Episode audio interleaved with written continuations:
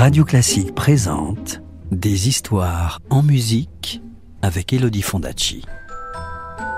Des histoires, des histoires, des histoires. Est-ce que je peux avoir une histoire, s'il te plaît, de me raconter une histoire? Encore une histoire? Vous avez été sage, vous êtes sûr? Bon, d'accord. Je vais vous raconter la légende du quatrième roi mage. Vous êtes prêts? Vous êtes bien installés? Plus de bruit, parce que l'histoire va commencer. Chapitre 1 L'étoile. On raconte que lorsque l'enfant Jésus naquit, une étoile se leva dans le ciel de Bethléem. Une étoile à nul autre pareille. Et l'on dit que lorsqu'elle s'alluma, juste au-dessus de l'étable où dormait le petit enfant, trois rois la remarquèrent. Trois mages d'Orient, pour qui le ciel n'avait pas de secret. Melchior, Gaspard et Balthazar. Quand ils virent ce signe, les trois rois mages n'hésitèrent pas un instant. Ils abandonnèrent leur palais et leur trône, chargèrent sur leurs chameaux autant de présents qu'ils en pouvaient porter, et ils se mirent en route. Mais ce que l'on ne raconte pas, ou alors moins souvent, c'est que, loin, bien loin de Bethléem, un quatrième roi avait lui aussi vu l'étoile. Un roi qui se prénommait Ishilok. Ishilok avait la peau rouge, car c'était un Indien d'Amérique, et des rides au coin des yeux, car c'était un vieil homme qui, avançant en âge, avait aussi avancé en sagesse. Lui aussi savait lire les signes. Lui aussi avait vu. Et même si son pays n'était pas encore connu de l'autre côté du monde, lui aussi avait compris qu'il devait se mettre en chemin. Ishilok rassembla donc quelques bagages et il prépara avec soin les présents qu'il voulait emporter.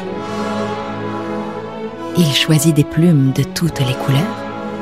Il choisit deux perles de nacre d'une blancheur éclatante. Il prit un diamant étincelant, un bol d'eau pure comme du cristal et un miroir d'argent. Enfin, il prit aussi, car il la trouvait belle, une simple branche garnie d'une pomme de pin. Et à ceux qui s'étonnaient qu'il ait ajouté une chose si commune à ses trésors, il se contenta de sourire.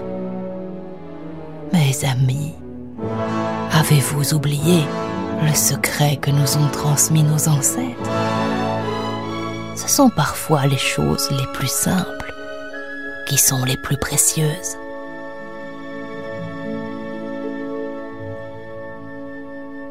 Ishilok fit ses adieux. Et il partit seul, guidé par l'étoile qui brillait toujours. Il avait le cœur plein de joie, et c'est d'un pas léger qu'il commença à descendre la montagne. Il n'avait pas vu, tapis dans les hautes herbes, le puma qui le suivait en silence.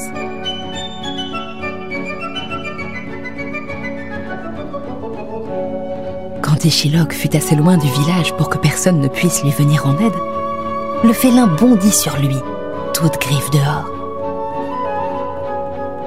Le pauvre Ishilok tomba à terre et resta étendu sur le sol.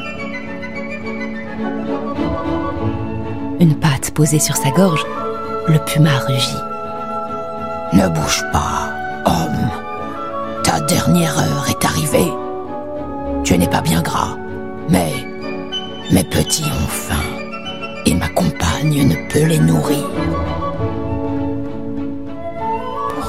Compagne ne peut-elle les nourrir demanda Ishilok sans trembler.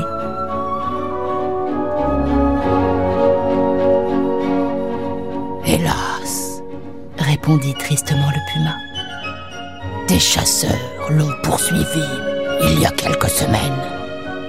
Ils ne l'ont pas capturé, mais ils l'ont blessé aux yeux. Elle ne peut plus chasser, car elle ne voit plus. Aussi dois-je le faire à sa place. Voilà pourquoi je vais te tuer.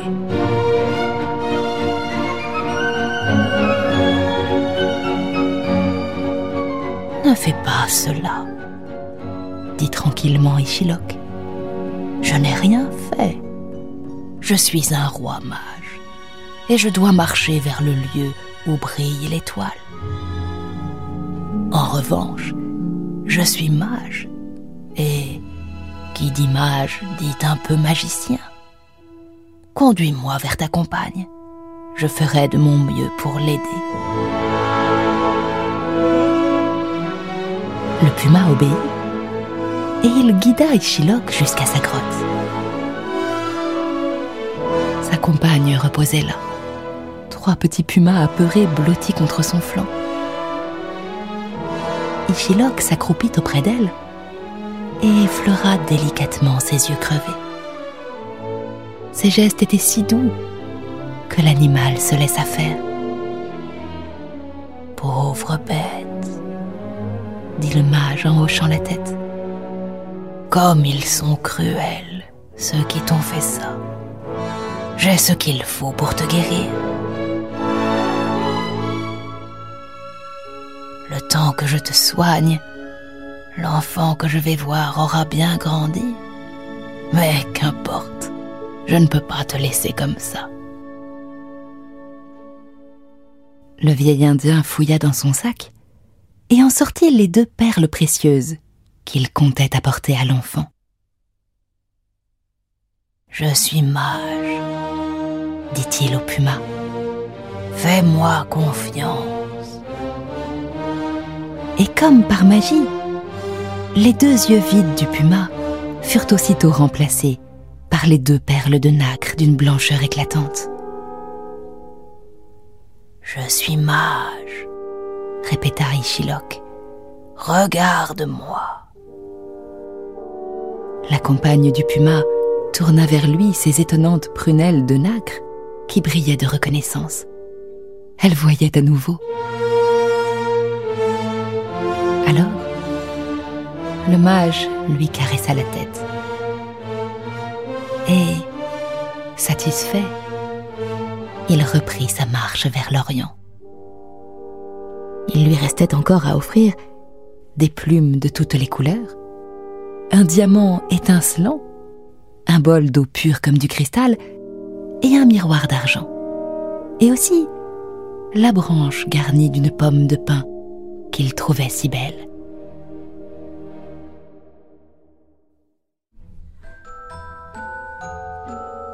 Connaître la suite de l'histoire Je te la raconterai plus tard, c'est promis. À bientôt. C'était La légende du quatrième roi mage, un conte mexicain raconté par Elodie Fondacci sur l'Arlésienne de Georges Bizet. Retrouvez la suite du conte en podcast sur radioclassique.fr. Radio Classique, des histoires en musique.